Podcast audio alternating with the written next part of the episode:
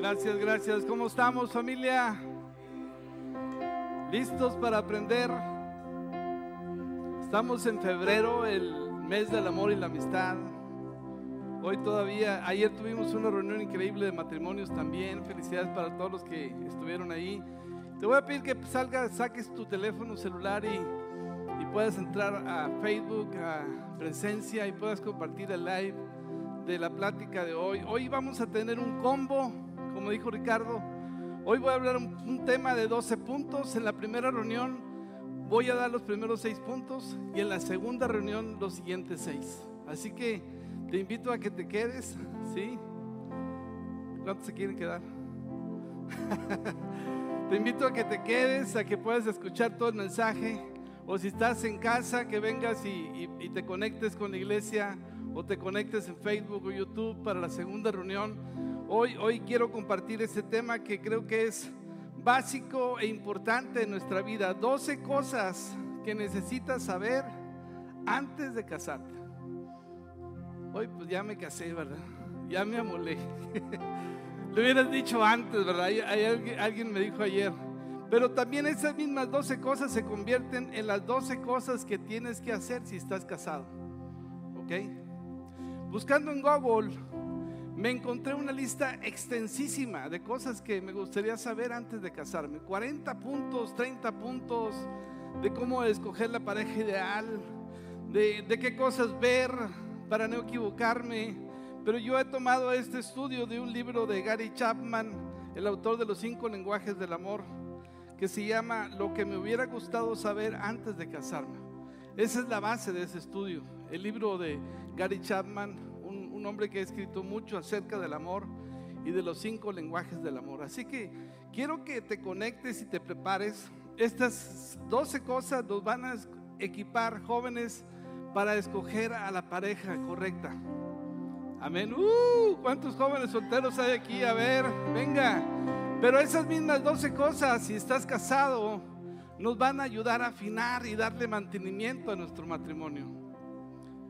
Si por otro lado hay personas aquí que pues eh, han sufrido un divorcio, una separación desde hace mucho tiempo, estas 12 cosas también te van a equipar para una segunda oportunidad. Si esa es la voluntad de Dios para tu vida, si eso es lo que Dios ha preparado para ti, pues te va a ayudar a darte cuenta qué cosas cometiste, qué cosas dejaste de hacer y qué cosas pudiéramos hacer para ser la persona incorrecta, correcta. Todos queremos la persona correcta. ¿Estamos de acuerdo? Pero ¿por qué nosotros no somos la persona correcta? ¿Sí? Estas 12 cosas nos ayudan también para formar en nosotros la persona que la, que la otra persona necesita, que mi esposa necesita. ¿Sí? Así que quiero que saquen sus plumas, sus lápices, sus cuadernos, lo que tengan, por favor. Pero anoten porque una lista de 12 cosas no es fácil de recordar. Amén, iglesia. Así que vamos a arrancar. Recuerda, vamos a ver seis solamente. Y en la próxima reunión de la 1.30 a las otras seis. Amén. Venga, iglesia, ¿estamos listos? A ver, ¿estamos listos? Muy bien. Ay, sí, estamos listos. Muy bien. Número uno, estar enamorado es increíble, pero no es la base adecuada para construir un matrimonio exitoso. A ver, Ricardo, ¿lo dijiste bien? Sí, lo dije bien. Estar enamorados no es la, base más importante para construir un matrimonio. He casado a lo largo de mi vida muchas parejas y la primera pregunta que les hago es ¿por qué se quieren casar? Y la respuesta siempre es la misma, porque estamos ¿qué? Enamorados. Estamos enamorados. ¿Cómo sabes que estás enamorado? Pues cuando no evalúas las cosas bien, cuando te dejas ir por la impresión, cuando estás medio bruto y medio tonto, ¿verdad? Se te cae la baba cuando ves a, tu novia, ¿sí? Ya le quieres hablar. Así estaba yo con Blanca, ¿verdad? Estaba así bien enamorado. Y es padre estar enamorado, ¿sí? Sientes mariposas en el estómago cuando tienes 15 años y 18, ¿verdad? Alguien me decía, oye, es que no encuentro la mujer ideal, ya no siento mariposas, no, siento mariposas en el estómago. Tenía el tipo como 40, 50 años. Pues ya no se sienten, ¿verdad? Los 40, 50 años ya se habían muerto las, hasta los murciélagos, ¿verdad? No, no las mariposas. ¿Estás de acuerdo? Y, pero, pero muchos matrimonios emprenden el negocio más importante de la vida, que es casarse, porque están enamorados. No saben si el tipo le gusta trabajar, no saben si el tipo eh, es un buen empleado, es un buen trabajador, va a responder ante las presiones de la vida, va realmente a sacar la chamba del matrimonio, me va a defender, me va a proteger, va a estar ahí para velar por mí cuando esté pasando por momentos difíciles de incertidumbre, de depresión, de soledad. No lo sabemos, pero la realidad es que muchos emprenden el matrimonio evaluando únicamente el sentir que estoy enamorado. Y puede ser que te lleves una gran sorpresa porque el tipo es un bueno para nada, es un infeliz. Amén. No van a decir amén a alguien, por favor. Ahí te hablan. Menos, ¿verdad? Por favor. Jeremías 17, 9 dice, el corazón humano es lo más engañoso que hay. Y extremadamente qué? Perverso. ¿Quién realmente sabe qué tan malo es? Dice Jeremías. Proverbios 3:5 dice, confía en el Señor con todo tu corazón y no dependas de tu propio entendimiento. Creo que estar enamorado no está mal, pero amar es mejor, ¿sí? Amar es mejor que estar enamorados. Y cuando amamos, nuestra relación se convierte eh, en algo mucho mejor. Y quiero darles, un ejemplo. Yo tuve la, la, dicha de estudiar fuera de la ciudad de, de donde nací, en Monterrey. Mi novia se fue allá también a estudiar, Blanca. Y, y tuvimos un noviazgo de seis años antes de casarnos. Y tú sabes vivir lejos de casa, donde no está papá y mamá, pues es muy fácil abusar de una relación. ¿Estás de acuerdo? Es muy fácil manipular una relación y, extralimitarte en tu relación con tu novia si no está papá, no están los hermanos para que te pongan en su lugar. Y la verdad, yo ya había tenido varias novias, ¿verdad? Yo era más picudo que, que Blanca. Sí, lo tengo que reconocer. Eh, yo era su primer novio. Ella era más inocentona que yo y estaba bien enamorada. Se le caía la baba. Todavía, ¿verdad? A mí también. Pero cuando amas a una persona, buscas lo mejor para esa persona. Cuando amas a una persona, la proteges. Amor es protección, es cuidado, es respeto. Y creo que tú te tienes que casar porque te respetan, porque te aman, porque te cuidan, porque te protegen. Eso es amor. Durante esos seis años de noviazgo fue difícil controlar la carne y no sobrepasarnos. Hubo luchas, claro. Pero gracias a Dios llegamos vírgenes al matrimonio. Y eso es, eso es amor. Eso es amor, eso es estar, amar a una persona. Y yo me acuerdo que yo le dije a Blanca, Blanca, pues, pues yo me quiero casar con, con una profesionista también. Ella estaba estudiando en la UDEM, yo en el TEC, contador público, ingeniero en sistemas, me encanta la escuela. Y, yo le dije, yo no me voy a casar si tú no te recibes, porque la cultura de nuestros padres es ponte a jalar, ¿verdad? Pon un negocio, negocio hermano. Ponte a vender. Y la cultura de mi suegro así era. no necesitas estudiar, mija, ven, vente a trabajar a la tienda. Yo le decía, no, ni mangos, ponte a trabajar, ponte a estudiar. Y creo que cuando una relación te lleva a crecer, a aspirar a más, cuando eleva tu potencial y te hace ser una mejor persona, cásate con esa persona que te está llevando a un, a un nivel mayor y te está empujando a que logres más. Finalmente, pues gana, Blanca le echó ganas, se recibió, presentó sus exámenes de sinodales y, y obtuvo su título profesional.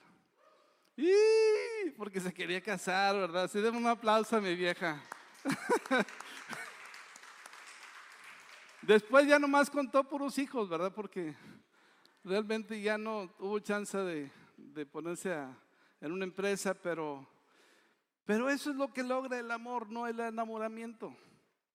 El amor te lleva a ser, a tener una mejor versión de ti mismo. Escucha bien eso. El amor te lleva a ser y a tener una mejor versión de ti mismo. El enamoramiento no, porque te puede enredar no necesariamente te conduce a ese punto. Porque puede ser algo muy demasiado cantinflesco, demasiado manipulador, pura cuestión emocional y que te enojas y que vuelves y que perdonas y que, y que haces el circo y que te da un regalo y que otra vez vuelven. Eso es pura payasada. Qué hueva. Perdonen los que están pasando por eso, ¿verdad? Pero pero no es la historia correcta, no es por ahí. No es necesario, no es una persona madura la que te trae así y así y así. Eso es inmadurez. Bueno, vamos a hablar de 12 puntos, no más de uno. Muy bien, entonces, estar enamorado está bien. Y yo animo a los esposos que volvamos a enamorar a nuestra esposa. ¿Qué cosas hicimos en el pasado? que permitieron que nuestra esposa se enamorara de nosotros y viceversa. Los detalles, los regalos, las salidas, los momentos juntos. Y esto tiene aplicación, si te das cuenta, para los que se van a casar y para los que están casados. ¿sí? Yo he estado enamorado de mi esposa los 36 años de casado que tengo. ¿Sí? No te emociones, mi amor. sí se puede vivir enamorado. Y sí se puede seguir amando a una persona. Amén. Muy bien. El amor romántico, número dos, el amor romántico tiene dos etapas. El amor romántico tiene dos etapas.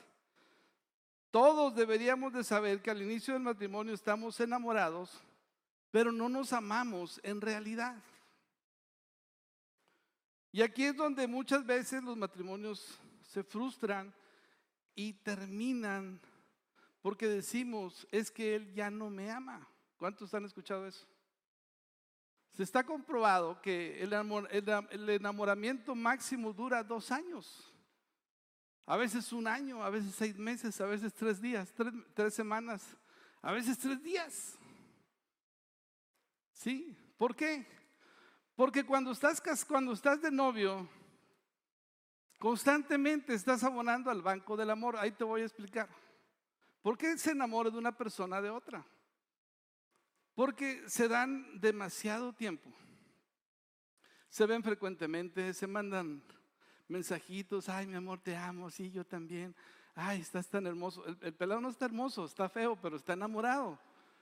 ¿Verdad? Este, ay, eres tan lindo este, porque vas por ahí al trabajo, porque le mandas mensajes, porque le das un regalo, porque vas al cine, porque sales fuera, porque salen a un restaurante, lo celebran todo.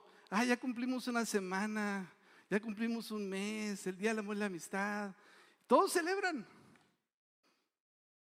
Todos celebran. ¿Y qué significa eso? Es, son abonos al banco del amor. Esos abonos muchas veces se hacen a expensas de los papás. Porque el infeliz no pone ni un centavo para la casa. Usa el carro del papá, usa el celular del papá, es la gasolina del papá, el dinero del papá, le pide dinero para ir con su novia. Le dice, oye, espérame, si no es mi novia, es tu novia. ponte a jalar, ¿verdad? Pero es un, es una, es un noviazgo subsidiado. Ahora que está casado, ahí te va. Ahora que está casado, ahora él tiene que pagar la renta. Aló, tiene que pagar la renta, tiene que pagar la hipoteca, tiene que pagar la comida, tiene que pagar este, eh, las salidas. Ahora le va a costar todo a él. Y ese es un cambio que sucede cuando se casan. De estar solteritos, subsidiado, teniendo siempre la mejor versión. ¿Cuál es la mejor versión? Es en el noviazgo, no en el matrimonio. El mejor, la mejor versión le llamo yo cuando eh, Blanca salía y nos íbamos a ver y recién bañada y cada semana estrenaba y guapísima con las uñas pintadas y el, pelo peinado de, la moda y todo el rollo. y, yo pues también no me quedaba atrás, ¿verdad? Le echaba ganas. Esa es la mejor versión. Cuando estás recién bañado, hasta hueles a perfume y hueles a, a jaboncito y champú y toda la cosa. Pero cuando te casas, ahora te das cuenta que le huelen las patas, ¿verdad? Que le huele la boca, que está desgreñada, que pues, o sea, traía muchos cosméticos en la cara y, y no, no es igual. Y entonces ahora la tienes que amar como es. ¿Te das cuenta? Y eso sucede entonces cuando te casas. No es que te ha dejado de amar, no, es que ahora va a empezar a amarte. Ahora le está costando el estar contigo. Ahora tiene que ir a un lugar y dormir en un lugar que, le está, que está pagando, ¿sí? Y por eso el amor romántico tiene esas dos etapas. Proverbios 27, 17 dice, como el hierro se afila con el hierro, así un amigo se afila con su amigo. El matrimonio es el, es el laboratorio de Dios donde Dios nos va a hacer perfecto. El matrimonio saca lo mejor y lo peor de cada uno. Aló, si no estás casado, prepárate, va a pasar. Va a pasar. Aunque tú digas, es que él es tan bueno, tan noble, tan lindo. No, no, se va a convertir en un animal de repente. No te preocupes. ¿Sí? Porque el matrimonio es el lugar donde Dios nos hace perfectos. ¿Sí? Ahí Dios va a trabajar con nosotros y va a usar a tu esposa y va a usar a tu esposo. Así que eso es en esencia el matrimonio, el lugar donde Dios trabaja para hacerme perfecto, ¿sí? Y Dios donde Dios va a afilar mi carácter y va a usar a mi esposa. El matrimonio te va a hacer un ángel, no un demonio. Bueno, espero, ¿verdad? Que así sea. Amén, iglesia. Muy bien, vamos al número tres. Ya vimos dos. El enamoramiento no es la base para un matrimonio, es el amor. El amor romántico tiene dos etapas, tienes que estar preparado, va a suceder, va a suceder y tienes que estar preparado y tienes que reconocerlo. No te ha dejado de amar, no, ahora tiene una responsabilidad y más si vienen hijos, uno tras otro, tras otro, como mi caso, ¿no? pues tienes que ponerte a chambear, tienes que ponerte a trabajar duro y, a producir este, y hacer que la mujer esté feliz sabiendo que hay un hombre ahí que la va a suplir. Número tres, el refrán de tal palo, tal astilla, hijo de tigre pintillo, no es un mito, es una realidad, ¿sí? La mayoría de nosotros somos más parecidos a nuestros padres de lo que somos conscientes. Así que es, bueno que conozcas su familia, porque al hacerlo estás conociendo tu futuro, tu futuro esposo, tu futura esposa. ¿Sí? ¿Conoces a su familia? ¿Conoces a sus padres? ¿Conoces a sus hermanos? Porque todo se reproduce según su género, según su especie, ¿verdad? Si él viene de una familia donde hay maltrato físico, ¿qué crees que va a pasar? pues va a seguir. Si él es un hombre celoso y su papá es un hombre celoso e iracundo, ¿qué crees que va a pasar con su hijo? ¿Aló? Lo mismo, ¿sí? Tienes que conocer a su familia. Tienes que conocer a sus padres. Gálatas 6, 7 dice, no se dejen engañar, nadie puede burlarse de la justicia de Dios, siempre se cosecha lo que se siembra. ¿Qué han sembrado en el corazón de ese muchacho? Pues lo que ha visto de sus padres. Y eso es lo que va a producir. Entonces no te sorprendas, tienes que conocer a su familia, ¿sí? Tienes que conocer a su mamá, si es intrometida o no es intrometida, si es, si es hiriente, si es una persona pasible, si es una persona con la que te gustaría acompañarte. Eso es muy importante.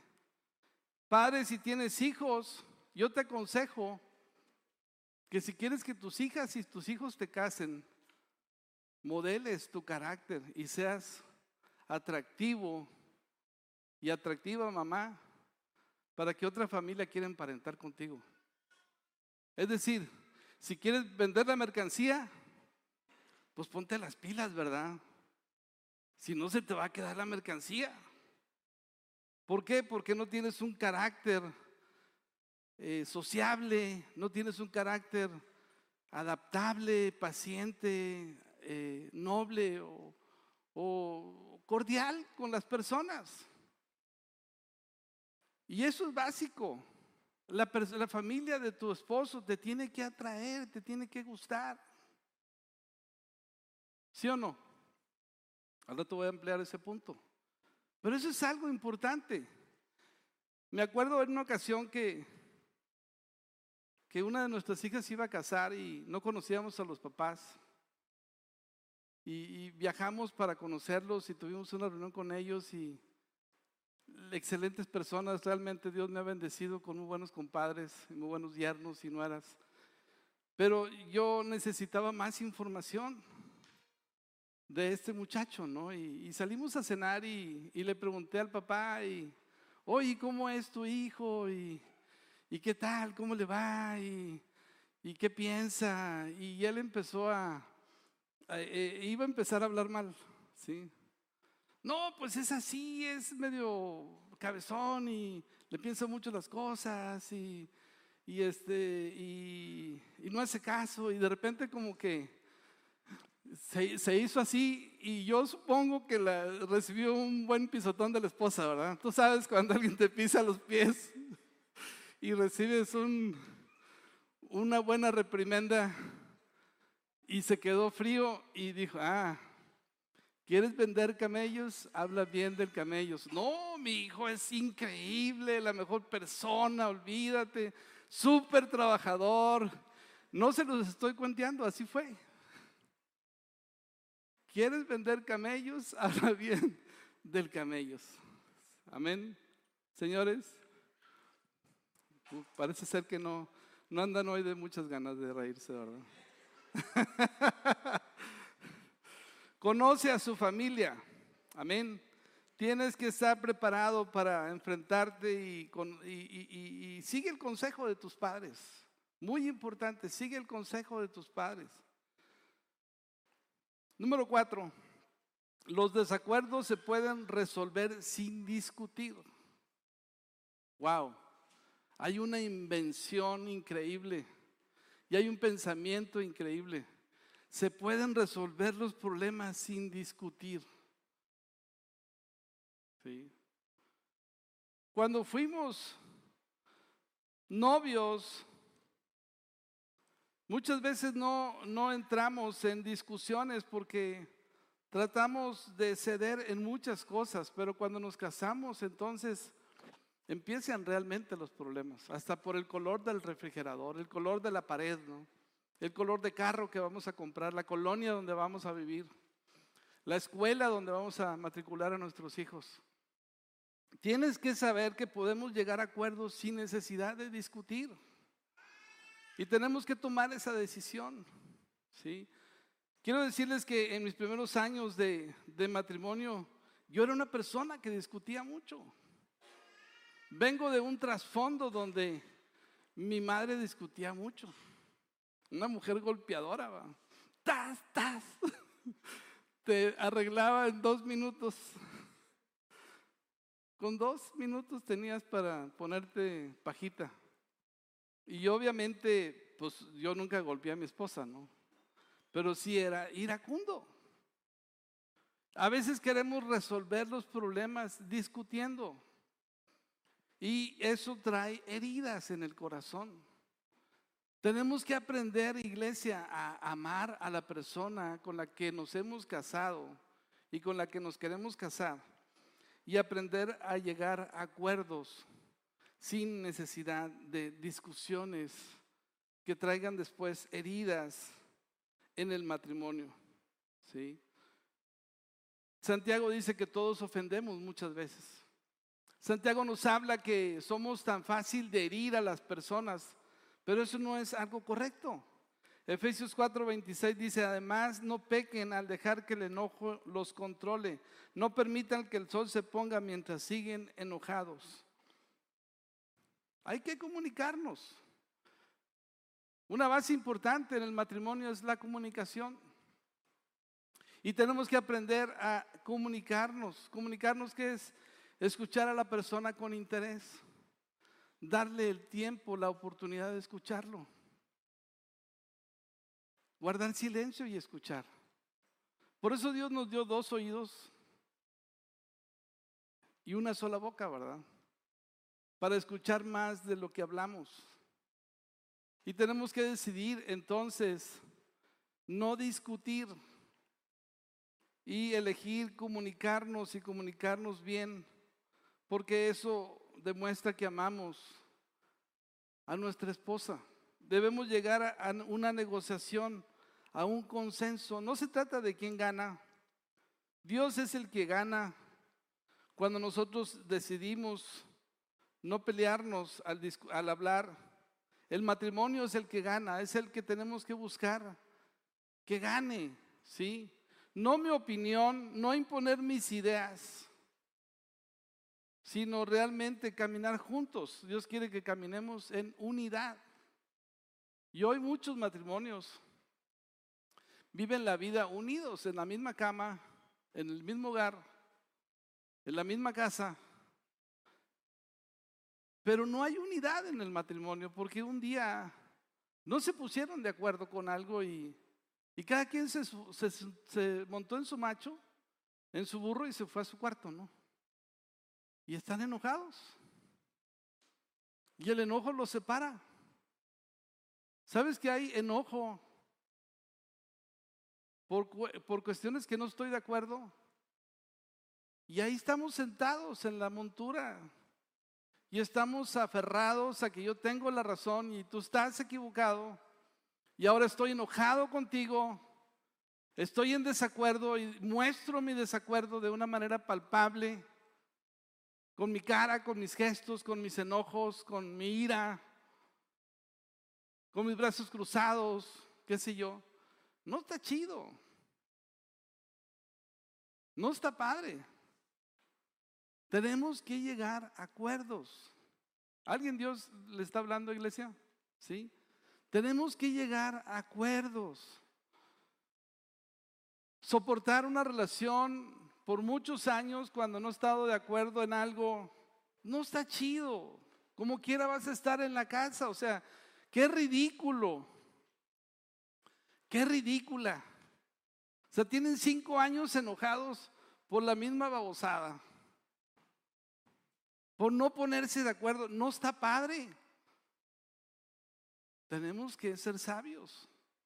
Por eso Efesios dice, no permitan que el sol se ponga sobre vuestro enojo, ¿sí? No permitan que el enojo los controle. Es, es terrible el enojo. Siembra raíces de amargura, ¿sí? Y produce un dolor, no solamente en la persona que está en desacuerdo, sino también en las ramas, en los hijos. Y los hijos ni quieren llegar. Porque dicen, no, hombre, ahorita van a hacer el ridículo, van a pelearse delante de nosotros y, mi papá va a hacer lo mismo, va a salir por la casa, va a golpear la puerta, mi mamá se va a ir al cuarto llorando.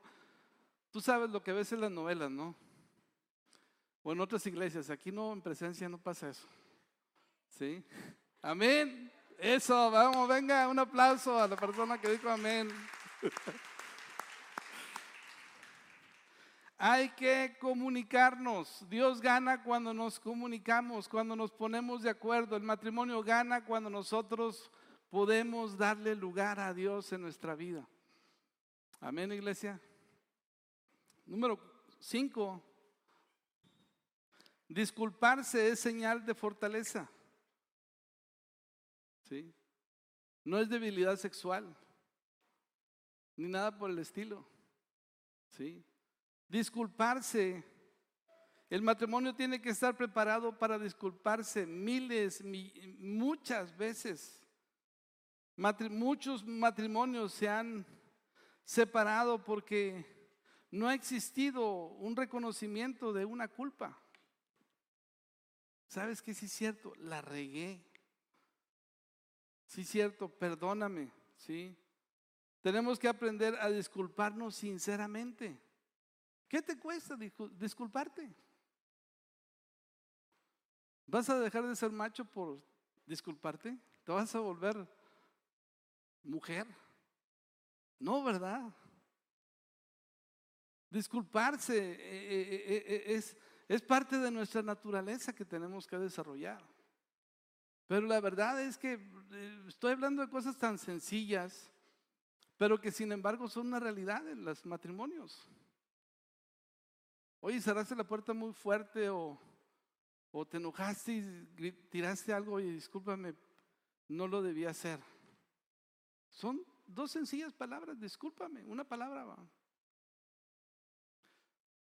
Ahora no esperes siempre que pensar que el otro siempre tiene la culpa, ¿verdad? Hay mujeres que siempre piensan que el hombre es el que tiene la culpa. ¿Ustedes qué dicen? pues sí, ¿no? Están por lado, pues sí, ¿no? Sí es cierto. el más humilde y el más espiritual es el que se disculpa. ¿Sí? Tenemos que aprender a disculparnos y ver que eso no afecta nuestra hombría o nuestra autoestima. Primera de Juan 1, 8, 9 dice, si afirmamos que no tenemos pecado, lo único que hacemos es engañarnos a nosotros mismos y no vivimos en la verdad. Pero si confesamos nuestros pecados a Dios, Él es fiel y justo para perdonar nuestros pecados y limpiarnos de toda maldad. Amén. Si afirmamos que no tenemos pecado, no, sí tenemos pecado, sí la hemos fallado. Sí. Somos seres humanos. Y tenemos que aprender a disculparnos, ¿sí? Constantemente, ¿sí? Y llevar nuestro matrimonio a otro nivel. El matrimonio es la empresa más importante de la vida, es la relación más duradera que tenemos en la faz de la tierra. Vivimos más tiempo con nuestra esposa que con nuestros padres y que con nuestros hijos, ¿sí?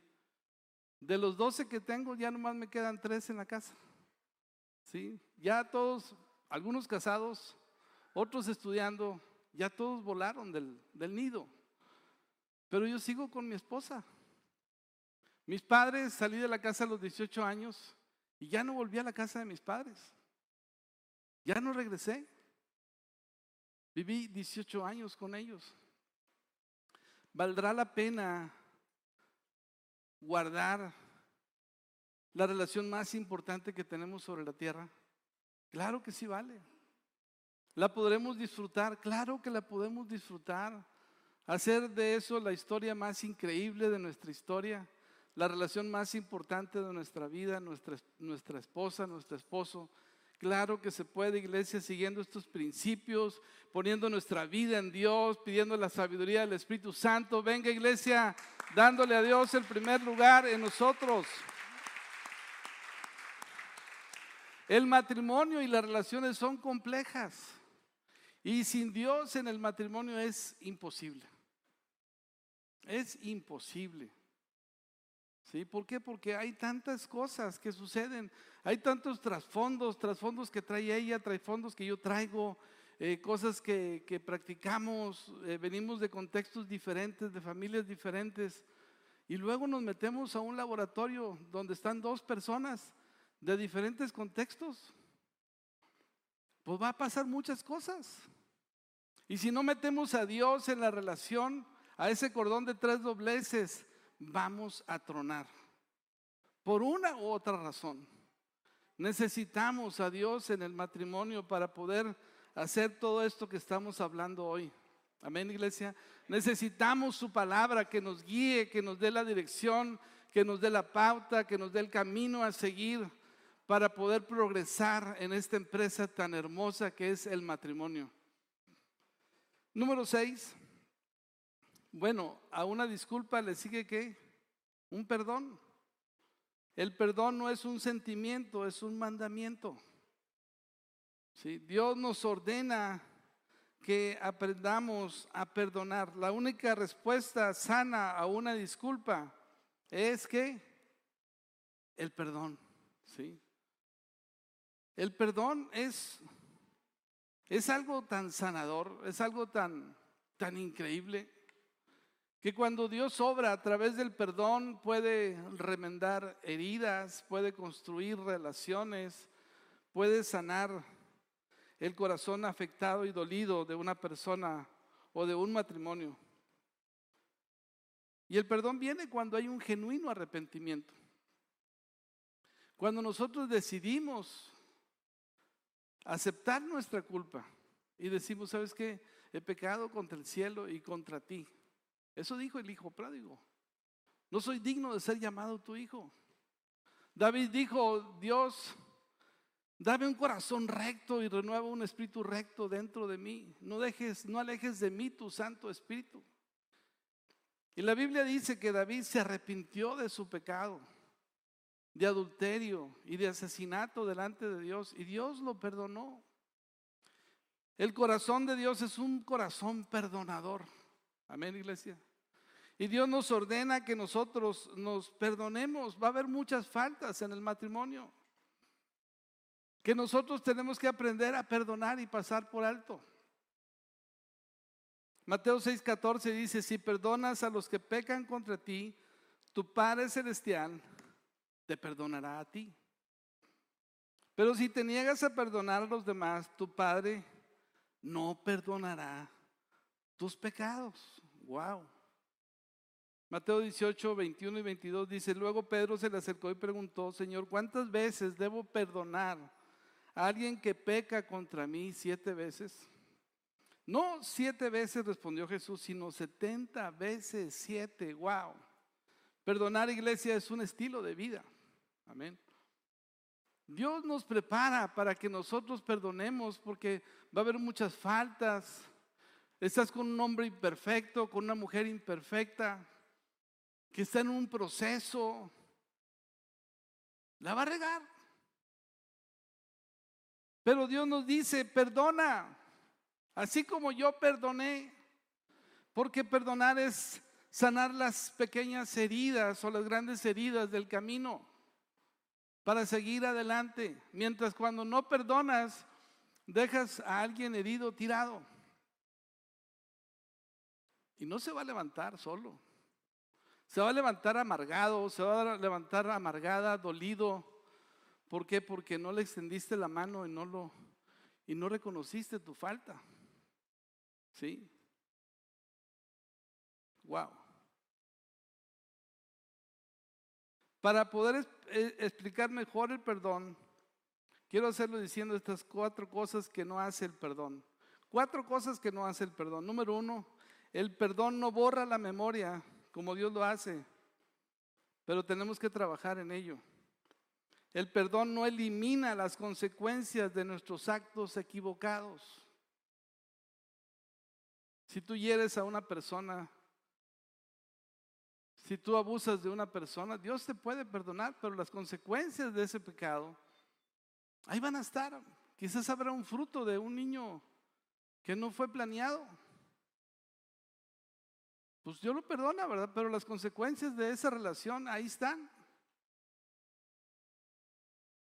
El perdón no restablece la confianza, hay que recuperarla con actos de amor y comprometiéndose a una vida transparente.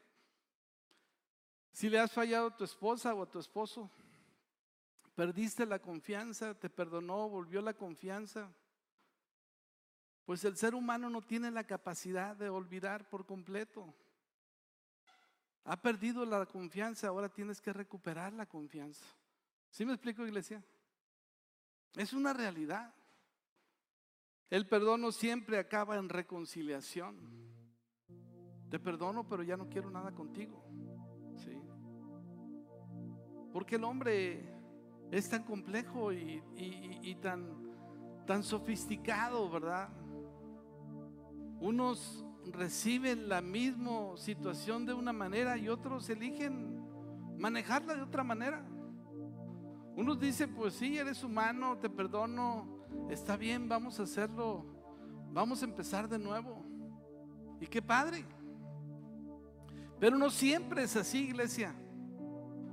No estamos en el cielo, ¿sí? No siempre es así, eso sería lo deseable. Saber que me equivoqué y tengo una persona que me ama y, me restaura y, me llega y, y que es como Jesús. Ojalá todos fuéramos como Jesús. Ojalá y todos, hombres y mujeres, fuéramos como Jesús. Quedamos la primera, la segunda, la tercera oportunidad y, y como si nada hubiera pasado. Pero tenemos que tener un corazón preparado para perdonar. De la manera en que hemos recibido gracia de parte de Dios, también nosotros tenemos que dar gracia a la persona que nos ha ofendido y caminar la segunda milla, la tercera milla. Porque un día en el altar decidimos comprometernos, amarnos y caminar juntos en las buenas y en las malas. Amén, iglesia.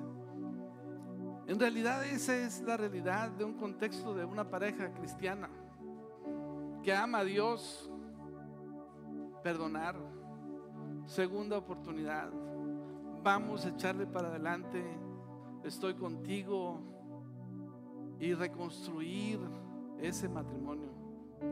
Amén, iglesia. Así que hoy quiero que te pongas de pie, por favor. Quiero animar a, que nos enamoremos de nuevo. Quiero animar a que el hombre ame a su esposa y, la mujer respete a su marido. Quiero animarles a que caminemos honrando el matrimonio como la institución más importante de la vida, para que podamos entonces disfrutar tiempos increíbles de compañerismo, tiempos increíbles de relación con una mujer y con un hombre que nos comprende, que nos acepta como somos y que estamos caminando juntos para la gloria de Dios. Amén, iglesia. Así que, ¿por qué no tomas la mano de tu esposa si está aquí? Sí, toma la mano de tu esposa y, eso es una decisión de dos. No es asunto de que él eche ganas. No es que él le tiene que echar ganas. No, mamacita.